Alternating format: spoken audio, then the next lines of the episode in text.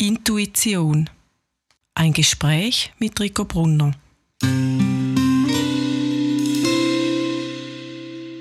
Du arbeitest hauptsächlich mit Intuition, ist das richtig? Ja, mein Hauptaufgabenbereich, wenn ich mit Klienten arbeite, ist, dass ich eigentlich meine Intuition die ganze Zeit anwende. Die Intuition hilft mir, Sichtweisen sichtbar zu machen, Gefühle von den Klienten sichtbar zu machen, Probleme von den Klienten sichtbar zu machen und ihnen damit zu helfen, dass sie für sich selber ihre Probleme lösen können und weiterkommen. Ist dann das die Intuition für dich ein Bild oder sind das Gefühle?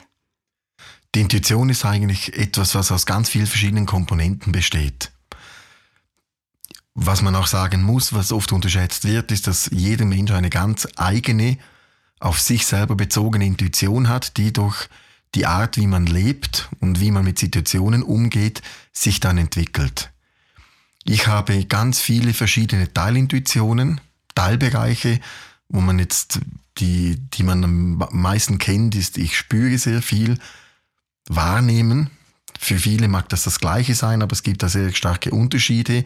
Dann gibt es, dass man intuitiv etwas hört, dass man das Gefühl hat, dass man Geräusche hört, dass man Düfte wahrnehmen kann, dass man die, die Gedanken des Menschen erkennen kann, dass man die Gefühle des Menschen lesen kann. Und so gibt es ganz viele verschiedene Bereiche, die dann eigentlich zusammenspielen wie ein Orchester. Und ich habe im Laufe der Jahre gelernt, dieses Orchester richtig zu dirigieren, damit dieses Orchester dann die richtigen Informationen wiedergibt. Also es sind verschiedene Aspekte, die zusammengeführt werden, die dann ein Gesamtbild geben. Dieses Gesamtbild kann man dann lesen, wie wenn man eigentlich ein Bild anschaut und man sagt, in dem gemalten Bild hat es im oberen Bereich sehr schöne Berge, dann hat einen Sonnenuntergang, lese ich dann die Menschen, indem dass ich sage, ich merke, du hast eine sehr starke Lebenskraft, ich merke, dass du dich aber nicht gut abgrenzen kannst, ich sehe in deinem Energiefeld, dass du nicht gut regenerieren kannst und dann kann ich auch aufzeigen, weshalb zum Beispiel jemand nicht gut regenerieren kann. Wie zeigst du das auf? Also arbeitest du dann mit dieser Regeneration oder kannst du diesem Menschen dann einen Tipp geben? Also grundsätzlich ist es so bei meiner Arbeit, dass der erste Teil der Arbeit ist oft, dass ich Situationen und Probleme aufzeige, die sie sichtbar mache. Damit ein Grundverständnis für die Situation und die Problemhaltung entwickelt werden kann, damit ich dann sehr, sehr lösungsorientiert arbeiten kann. Aus meiner Erfahrung ist es so, dass 90 Prozent der Probleme von Menschen nicht unbedingt Dinge sind, die Menschen falsch machen, sondern mehr darauf zurückzuführen sind, dass die Energien der Menschen nicht richtig funktionieren. Diese Energien geht es darum, richtig zu interpretieren und dann den Menschen zu helfen, dass sie diese Energien wieder mit meiner Hilfe instand setzen können und so wieder in ihre Kraft zu kommen. Es gibt aber natürlich auch einen Teil der Menschen, die mit Problemen kommen und gute und starke Energien haben. Und dann geht es mit der Intuition eigentlich darum, Hilfestellungen zu geben, andere Sichtweisen zu entwickeln, Probleme anders anzugehen, um so zu Lösungen zu kommen. Denn Menschen sind gewöhnt, ihre Probleme immer auf dieselbe Art zu lösen. Das fällt uns selber gar nicht auf. Und manchmal braucht es von außen jemand, der neue Lösungswege aufzeigt, damit die Menschen dann wieder ihren eigenen Weg gehen können mit vielleicht zusätzlich gewonnenen Arbeitsweisen und Möglichkeiten. Ist denn deine Intuition wie verbunden mit dem anderen, der dir gegenübersteht oder dein Klient? Weil ich habe erfahren, dass du auf ganz verschiedenen Ebenen mit den verschiedenen Menschen kommunizieren kannst. Also du erreichst jeden auf seine Art. Genau, und für das ist es eigentlich gerade wichtig, nicht verbunden zu sein, weil eine Verbindung in dem Sinn eine Energieübertragung bewirken würde, würde, was eine Verwässerung geben würde von der Information. Das heißt, wenn ich einen Menschen betrachte und meine Energie fließt zu dem Menschen, dann betrachte ich natürlich die Energie des Menschen in erster Linie und die wird dann vermischt durch meine eigene Energie und das geht dann Fehlinterpretationen. Und deshalb ist es eigentlich wichtig, sich nicht zu verbinden, sondern die nötige Distanz zu haben, damit man von außen, von der Vogelperspektive her, eigentlich denn das Energiefeld betrachten kann. Denn nur so ist es möglich, eine objektive Haltung einzunehmen, um dem Menschen zu helfen. Weil oftmals ist ja so, dass man in der eigenen Subjektivität gefangen ist, wenn man Probleme hat. Und da braucht es jemand, der mit einer objektiven Intuition von außen betrachtet eigentlich Hilfestellung gibt. Dass du aber auf dieses Niveau, sage ich mal, nicht wertend zu diesem Mensch, diesen Menschen erreichst. Wie machst du das? Das kann man so sagen, jeder Mensch hat für sich andere Gefühle, eine andere Art zu denken. Und somit hat eigentlich jeder Mensch eine eigene Sprache. Weil wir, wenn wir dieselbe Sprache sprechen, wir sprechen jetzt äh, Hochdeutsch miteinander, dann glauben wir, dass wir uns verstehen. Das Problem ist aber, dass wir, obwohl wir dieselben Worte brauchen, die Worte für uns eine andere Bedeutung haben. Das heißt, wenn ich zum Beispiel sage, ich bin mit dem Auto nach Italien gefahren, dann denkt der eine an ein altes, rostiges Auto, wo man immer wieder Dinge reparieren muss während der Fahrt. Der andere denkt an einen Lieferwagen, wo er noch drin übernachten kann. Der nächste denkt an einen Sportwagen mit einem Cabriolet. Und das alles nur, wenn ich sage, ich bin mit einem Auto nach Italien gefahren. Und das sind jetzt noch einfache Dinge. Wenn man aber dann über persönliche Dinge spricht, wenn man dann darüber spricht, wo man Probleme hat, dann brauchen wir zwar dieselben Wörter, aber wir empfinden es unterschiedlich. Bei mir geht es darum, und, ich habe mich darauf sehr spezialisiert und habe das auch sehr weit entwickelt, dass ich eigentlich mit jedem Menschen versuche, in seiner eigenen Sprache zu sprechen. Das heißt, ich versuche, die Worte zu finden, die bei ihm Anklang finden und das ist das Einzige, was ich schade finde, dass man mir in den Sitzungen nicht zuhören kann, weil es sehr spannend wäre, aus meiner Sicht von außen betrachtet, zu erleben, wie unterschiedlich ich mit Menschen umgehe. Und das bewirkt eigentlich auch, dass ich dadurch aus meiner Erfahrung Menschen sehr gut erreichen kann.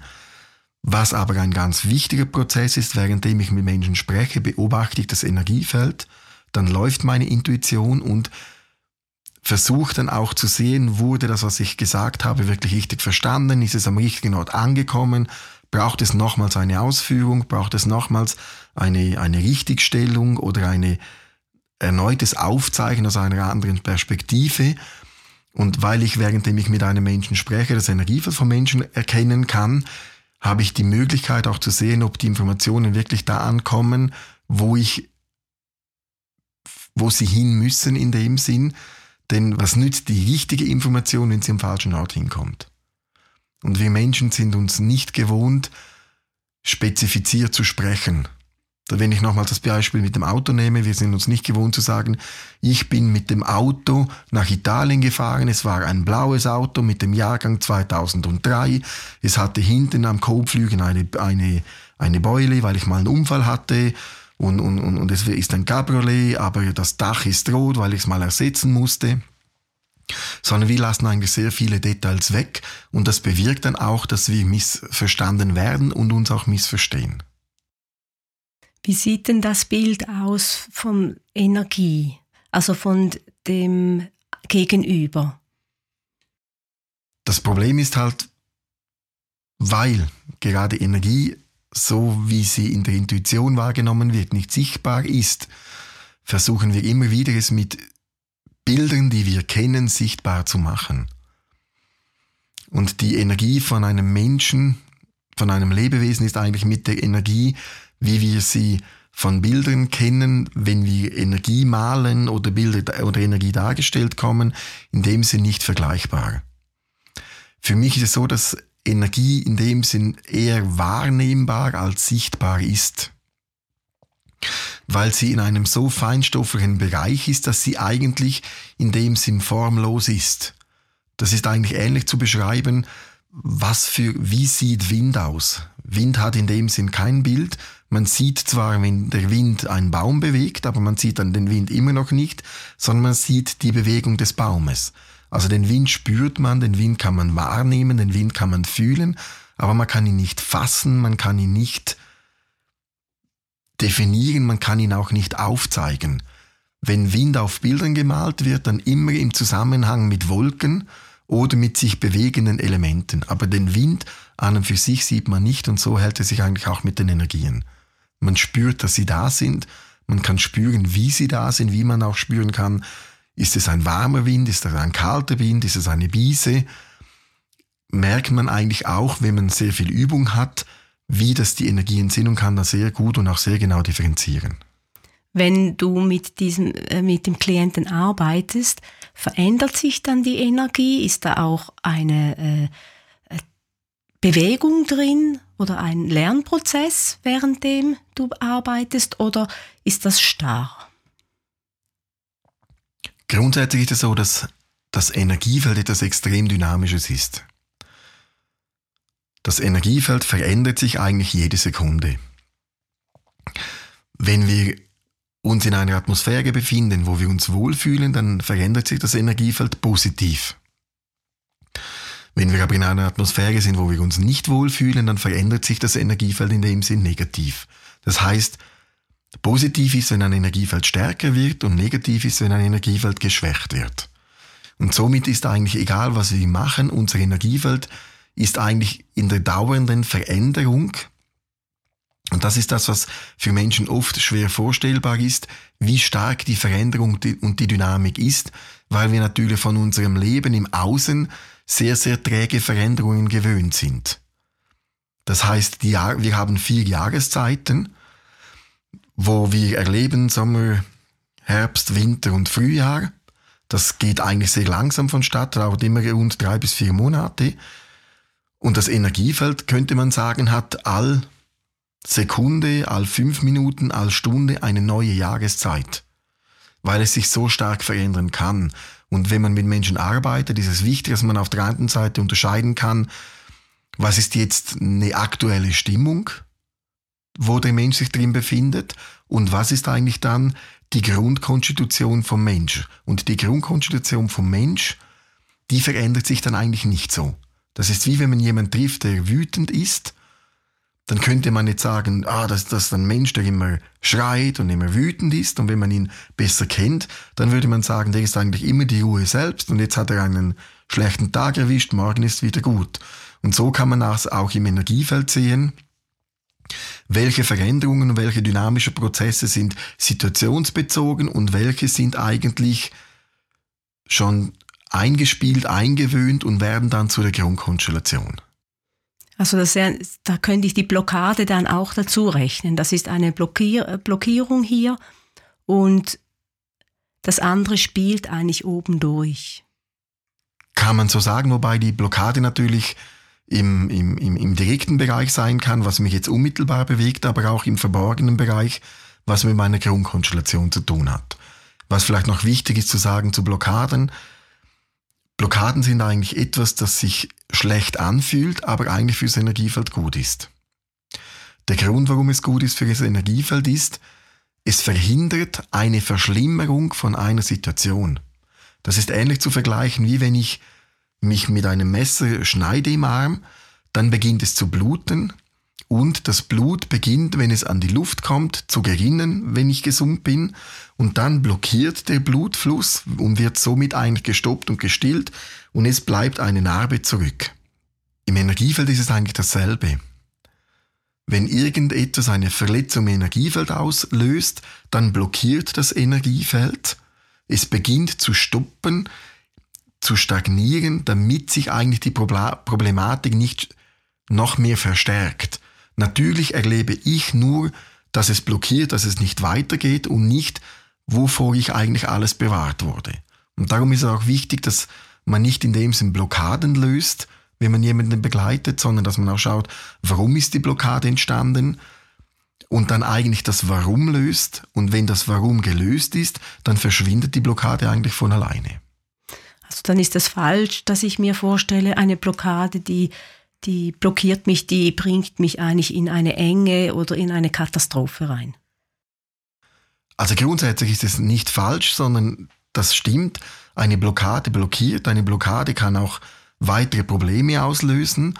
Aber ich sage mal so, eine Blockade ist ein verzweifelter Versuch von einem System, von einem Energiefeld, Probleme zu reduzieren, Probleme zu lösen auf eine Art, wie es nicht besser geht. Das ist wie nochmals das Beispiel, wenn ich mich schneide in der Haut im Arm und ich blute, dann hat die Selbstheilung von meinem Körper nicht die, die Kraft oder die Geschwindigkeit, einfach die Haut wieder zusammenwachsen zu lassen innerhalb von einer Minute, sondern da sind die, die Hautzellen überfordert, das können sie nicht, sondern es muss zuerst zu einer Blutgerinnung kommen. Und danach kann die Haut dann wieder zusammenwachsen. Und so ist es eigentlich auch bei der Intuition. Wenn etwas blockiert wird, dann fühlt es sich nicht gut an, dann ist es nicht optimal, aber es ist das Beste, was das Energiefeld, was die eigene Kraft im Moment erreichen kann. Und somit sind eigentlich Blockaden unsere Freunde, auch wenn sie sich nicht gut anfühlen. Und jetzt geht es eigentlich nicht darum, sich auf die Blockade zu fokussieren, sondern zu schauen, warum hat es blockiert und an dem Warum zu arbeiten. Und dann beginnen sich die Blockade als Folge zu lösen. Wenn man Blockaden löst, ohne das Warum zu lösen, dann wäre es wie wenn das Blut gerinnt, wenn man dann die Gerinnung wegkratzt und es weiter bluten lässt. Und dort ist ja die Möglichkeit, wo du dann als Rico Brunner Hilfe anbieten kannst. Genau. Also meine Arbeit besteht in dem Sinne nicht darin, Blockaden zu lösen, sondern meine, sondern meine Arbeit besteht darin, die Ursachen für Blockaden herauszufinden und diese dann instand zu setzen und da zu versuchen, dass der Grund für die Blockade eigentlich nicht mehr vorhanden ist. Und sehr spannend ist dann auch für mich immer wieder, auch nach so vielen Jahren zu beobachten, wie sich dann Blockaden wie von alleine aus eigener Kraft dann lösen und dann eigentlich auch auf einmal kein Thema mehr sind. Für mich ist jetzt so ein Bild gekommen, dass eigentlich eine Blockade, wo für mich eigentlich ein eine bedrückende, bedrückendes Gefühl gegeben hat, eigentlich doch etwas Lebendiges es ist in sich drin, ist eigentlich äh, die Heilung schon, schon äh, ver verborgen.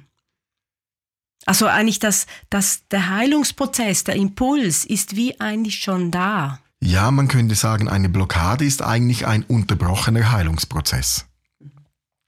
Und, und, und da geht es darum, wirklich Menschen in, in der Ursache zu unterstützen, dass diese Blockaden dann eigentlich gar nicht mehr nötig sind und der Heilungsprozess vor, äh, weitergesetzt werden kann.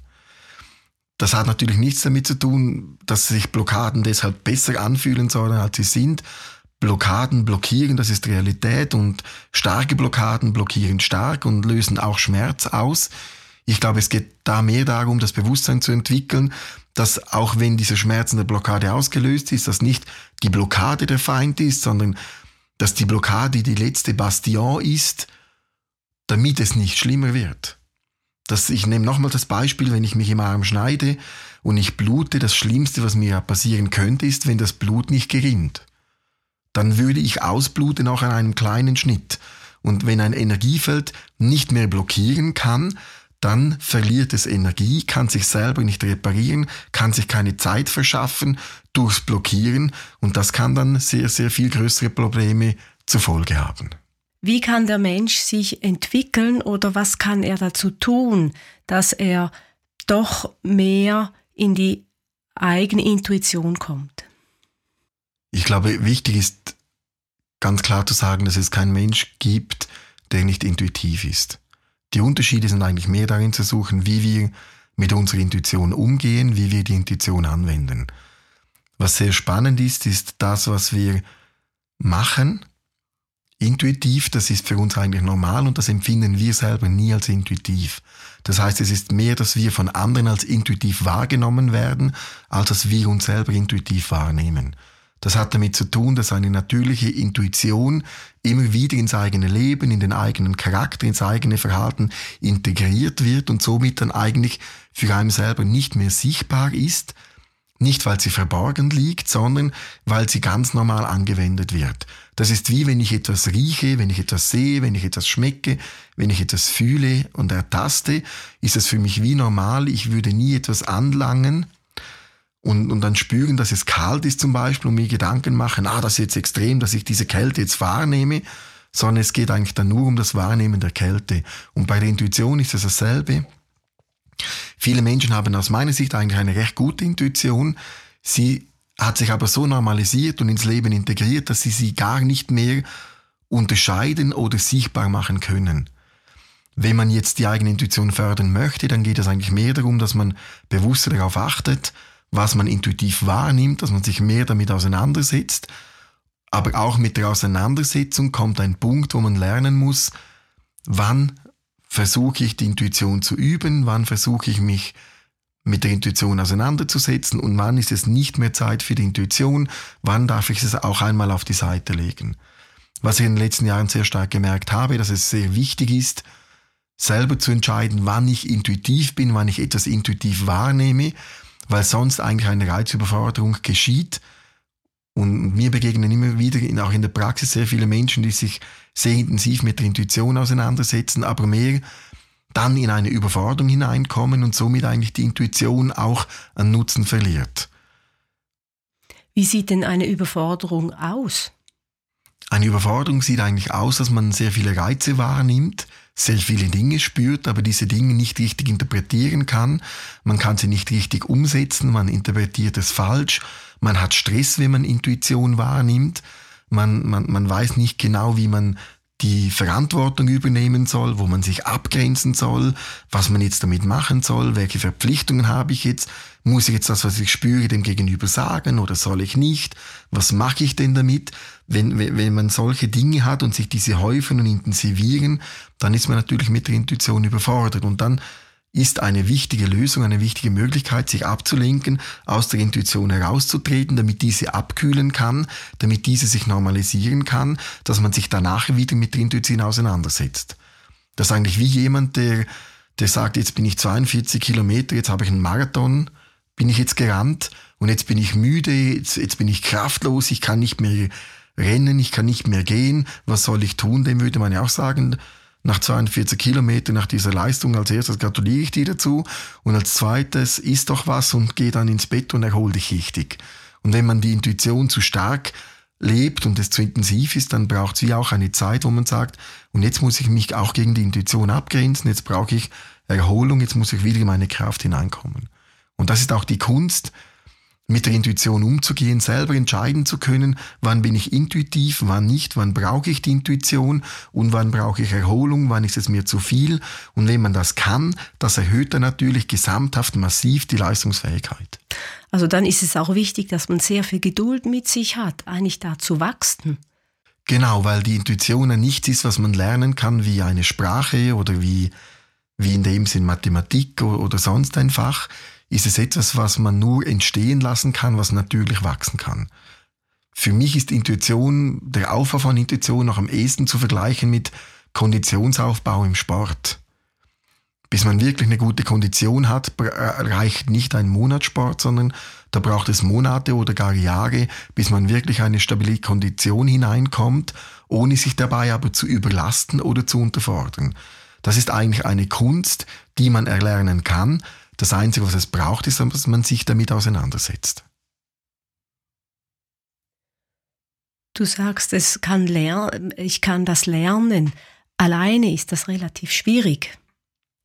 Manchmal ist es alleine sehr schwierig, aber aus meiner Sicht ist es gerade, wie man es alleine lernt, auch wenn es schwierig ist, eigentlich fast der beste Weg. Das heißt nicht, dass man sich nicht Inspirationsquellen suchen darf und, und suchen soll, sondern es geht eigentlich darum zu sagen, Intuition ist etwas so Persönliches, ist etwas so Eigenes, das muss man selber entdecken, das kann niemand für einen selber bewerkstelligen. Das ist zum Beispiel auch ein Punkt, wo mir in den Workshops sehr wichtig ist, dass ich nicht den Menschen Vorgaben mache und sage, wie es funktioniert, wie es geht, sondern mein Ziel ist, den Leuten einen Rahmen zu geben, wo sie lernen können, die eigene Intuition zu entwickeln, mit der eigenen Intuition groß zu werden und Vertrauen in die eigene Intuition zu bekommen. Und das kann man nur erreichen, wenn man nicht nach einem Schema lernt, sondern wenn man sich, wenn man den Mut hat, zum sich auf den eigenen Weg zu begehen, um die eigene Intuition zu bekommen. Und wenn ich bei mir schaue, das war auch mein Werdegang, dass ich sehr viel mit mir selber alleine ausgemacht habe, hat für mich im Nachhinein den Vorteil, dass ich heute meine Intuition auf mich selber optimiert zugeschnitten habe und dadurch eigentlich auch in der Möglichkeit bin, mein volles Potenzial zu entfalten. Und das ist mir auch wichtig in den Workshops zu schauen, dass die Leute wirklich auf ihre eigene Intuition kommen und auf ihre eigene Art bauen können. Ich sehe jetzt, äh, dass eine Reflexion mit einem Gegenüber auch einen Wert hat. Also für, für meine Entwicklung wichtig ist, dass ich weiß, aha, das war eine Intuition. Er hat vielleicht das auch so gespürt. Wie findest du das? Ist das wichtig, dass man diesen Austausch pflegt oder soll ich da lieber nur bei mir sein und suchen? Ich glaube, man kann das wie so beantworten. Das ist wie wenn ich beginne ein Instrument zu spielen, dann gibt es einen Zeitpunkt, der ist einfach zu früh, um in einer Band zu spielen. Ich kann nicht eine, eine Gitarre kaufen und dann übe ich fünf bis zehn Stunden und dann gehe ich mit anderen und beginne zu musizieren. Da braucht es auch zuerst eine lange Zeit, wo man alleine für sich selber übt, das Handwerk erlernt und so ist es eigentlich auch mit der Intuition. Ich erlebe oft, dass Leute zu früh mit ihrer Intuition mit anderen Menschen darüber sprechen und dann bekommen sie Informationen, wie es jemand anderes macht und interpretieren dann, okay, da mache ich es falsch, dann mache ich es auch so, wie er macht, weil der ja da mehr Erfolg hat. Und dann geht eigentlich das eigene wie verloren. Also ich glaube, man macht eher den Fehler, dass man zu viel mit anderen darüber spricht, als zu wenig. In dem Bereich kann man sagen, wenn man mehr mit sich selber ausmacht und auf sich selber baut und sich mit sich selber auseinandersetzt, dass man da eigentlich weiterkommt, als wenn man im Außen versucht, sich eine Praxis geben zu lassen, wie das man genau mit der Intuition umgeht.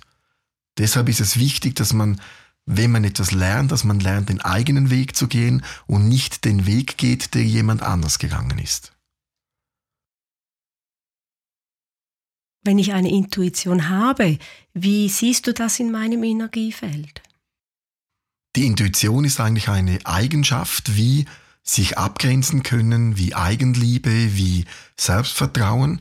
Und somit kann man eigentlich im Energiefeld von einem Menschen, wenn man weiß, auf was man achten muss, kann man eigentlich sehr genau sehen, wie und was und wie viel kann ein Mensch erkennen. Und man kann auch im Energiefeld erkennen, wie ein Mensch das verarbeiten kann. Und das sind natürlich sehr große Unterschiede. Und das ist auch das, was sehr spannend ist, dann Menschen zu helfen, auch Tipps zu gehen, zu geben, wie sie die eigene Intuition entwickeln können. Also das heißt, nicht einen Tipp zu geben, wie ich es machen würde an ihrer Stelle, sondern wie zu erkennen, ich würde es an ihrer Stelle ganz anders machen.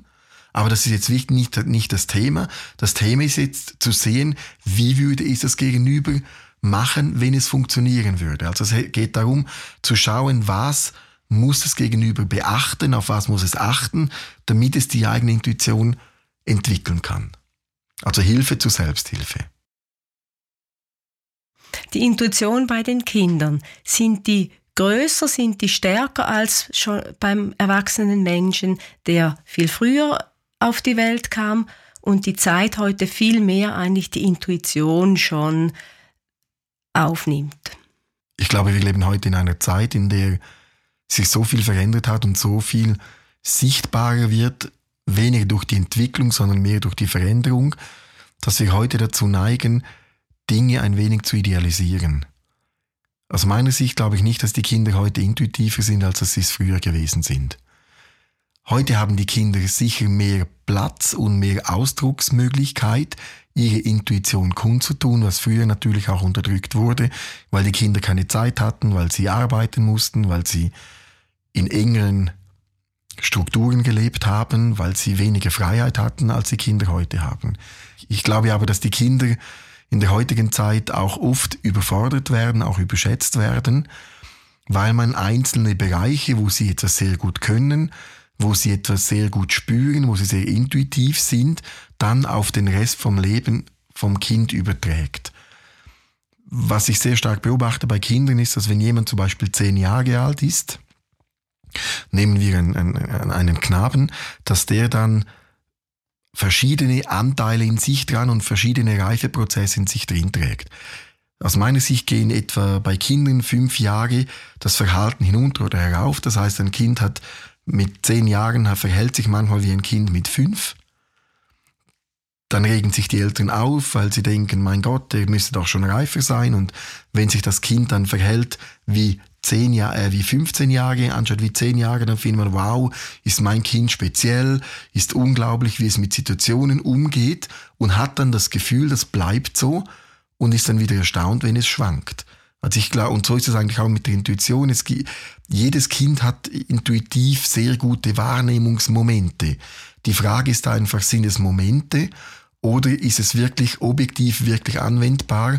Und das ist bei Kindern sehr, sehr schwierig, dass es wirklich konstant ist und nicht, dass es nur ein nachgemachtes Verhalten ist von Eltern, die sehr gut mit ihrer Intuition umgehen können und Kinder das dann abschauen und versuchen so zu kopieren. Ich glaube, wichtig ist, dass man Kinder nicht überfordert, indem dass man ihnen Intuition unterstellt oder dass man sie dazu bringt, dass sie intuitiver werden müssen oder können, sondern dass man ihnen die Möglichkeit gibt, dass sie sich so entwickeln können, wie es ihnen entspricht. Und dann haben sie sehr intuitive Momente und Momente, wo sie sehr nicht intuitiv sind. Und wenn man dann den Kindern den Platz gibt, auch nicht intuitiv sein zu dürfen, dann kann sich die Intuition erst wirklich richtig entfalten. Ich glaube, was negativ ist in dem, Be in dem Bezug, in dem Zusammenhang ist, wenn man einfach die Intuition der Kinder unterdrückt und nicht zulässt, ich glaube nicht, dass sie in dem Sinn gefördert werden muss, weil in dem Alter Kinder auch ganz andere Prioritäten, andere Bedürfnisse haben und sich das im Laufe des Lebens herausschälen wird. Intuition ist nicht etwas, was sichtbar sein muss, sondern es ist auch sehr oft im Stillen, im Verborgenen, im Charakter integriert. Ich kenne zum Beispiel von, bei erwachsenen Menschen sehr viele Menschen, die sehr stark über Intuition sprechen, aber aus meiner Sicht nicht so intuitiv sind. Und ich kenne bei erwachsenen Menschen Menschen, die sehr intuitiv sind, aber nicht über ihre Intuition sprechen. Und im Außen werden die natürlich umgekehrt wahrgenommen. Also das würde heißen, von außen her wird sehr viel beeinflusst. Also könnte ich bewusst Acht geben in der Erziehung, dass ich mein Kind von der Außenbeeinflussung nicht abschirme, aber zumindest aufkläre, dass die Intuition bleiben kann beim Kind. Ich würde es noch von einer anderen Seite anschauen und eigentlich wie das Kind entscheiden lassen, wann und wie will es intuitiv sein. Dass man sagt, wenn das Kind eine Phase hat, wo es viel spürt oder über das, was es spürt, sprechen möchte, dass man es dann zulässt und wenn sie dann nicht mehr darüber sprechen will oder es weniger spürt, dass es dann auch in, der Ordnung, in Ordnung ist. Nicht, dass man eigentlich das Kind erzieht nach dem Motto, wenn du intuitiv bist und intuitiv sprichst, dann belohne ich dich mit Aufmerksamkeit, mit Zuspruch. Und wenn du nicht intuitiv bist, wenn du weniger intuitiv bist, dann ist es auch in Ordnung, aber dann bekommst du keine Belohnung. Das wäre dann eine Form von Dressur. Das heißt, man belohnt es, wie wenn man Zucker geben würde, wenn es etwas Gutes macht und Entzug, indem man es nicht beachtet, wenn es es nicht wiederholt oder nicht macht. Und ich glaube, wichtig ist, dass Kinder einen natürlichen Umgang mit der Intuition lernen dürfen, dass sie sich selber dass sie selber entscheiden können, wann will ich mit meiner Intuition umgehen und wann habe ich jetzt keine Lust auf Intuition. Das sieht man ja auch heute, wo sich das Lernen verändert, sieht man immer mehr Potenzial in neuen Lernmethoden und eine neue Lernmethode oder die, die jetzt sichtbar wird auch in der Gesellschaft, die Lernmethode gibt es schon langsam, gibt es schon lange, dass Kinder eigentlich entscheiden sollen, wann sie was lernen und mit was auseinandersetzen. Und ich glaube, das ist ein ganz wichtiger Ansatz, dass man es den Kindern überlässt, wann wollen sie wie stark intuitiv sein. Wichtig ist, dass man da eine Plattform bietet, dass es überhaupt möglich sein kann. Das wäre wie wenn man Instrumente bereitstellt und die Kinder können dann entscheiden, habe ich Lust zu musizieren, ja oder nein. Also das würde ja Sinn machen, dass wir dem Fall äh, das Lernfeld von den Kindern den Kindern heute anpassen? Das ist natürlich jetzt ein Bereich, wo in die Pädagogik hineingeht. Da gibt es auch ganz viele andere Dinge, die man beachten muss. Ich glaube, es ist auch da eine Mischung, dass man auf die Kinder eingehen sollte, dass man auch schauen soll, was den Kindern wichtig ist. Aber auch der andere Anteil, der aus meiner Sicht wichtig ist, dass man auch schaut, welche Dinge müssen gemacht werden, dass man eigentlich beides lernt. Wir leben heute in einer Zeit, wo es oft darum geht, das eine zu tun oder das andere. Und für mich braucht es beides. Es braucht Freiheit, wo man lernt, wo man eine grüne Wiese hat, wo man sich entfalten kann. Und es braucht auch eine gewisse Regel, ein gewisses Regelwert, wo man sich lernt, auseinanderzusetzen, wo man lernt, auch mit Situationen umzugehen und eigentlich mit bestehenden Situationen zurechtzukommen.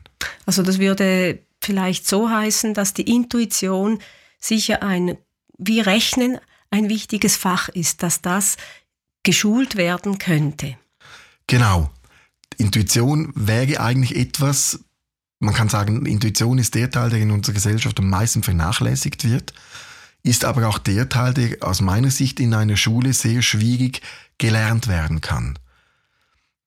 Letzten habe ich ein spannendes Interview gehört von einem Forscher und, und eine Aussage war, dass Musizieren eigentlich eines der wichtigsten Fächer sind, die Kinder haben können.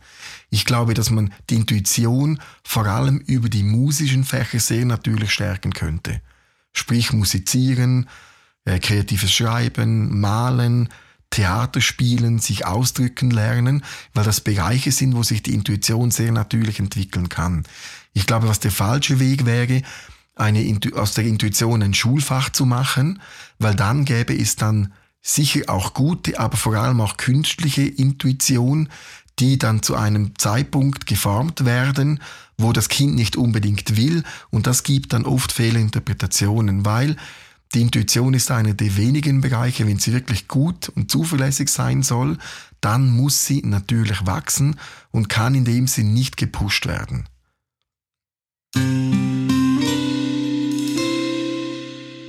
Das war ein Gespräch mit Rico Brunner aus seiner Praxiserfahrung. Rico Brunner gibt keine Versprechen, was den Erfolg seiner Arbeit anbelangt. Seine Erfahrungswerte können nicht automatisch auf andere Menschen übertragen werden.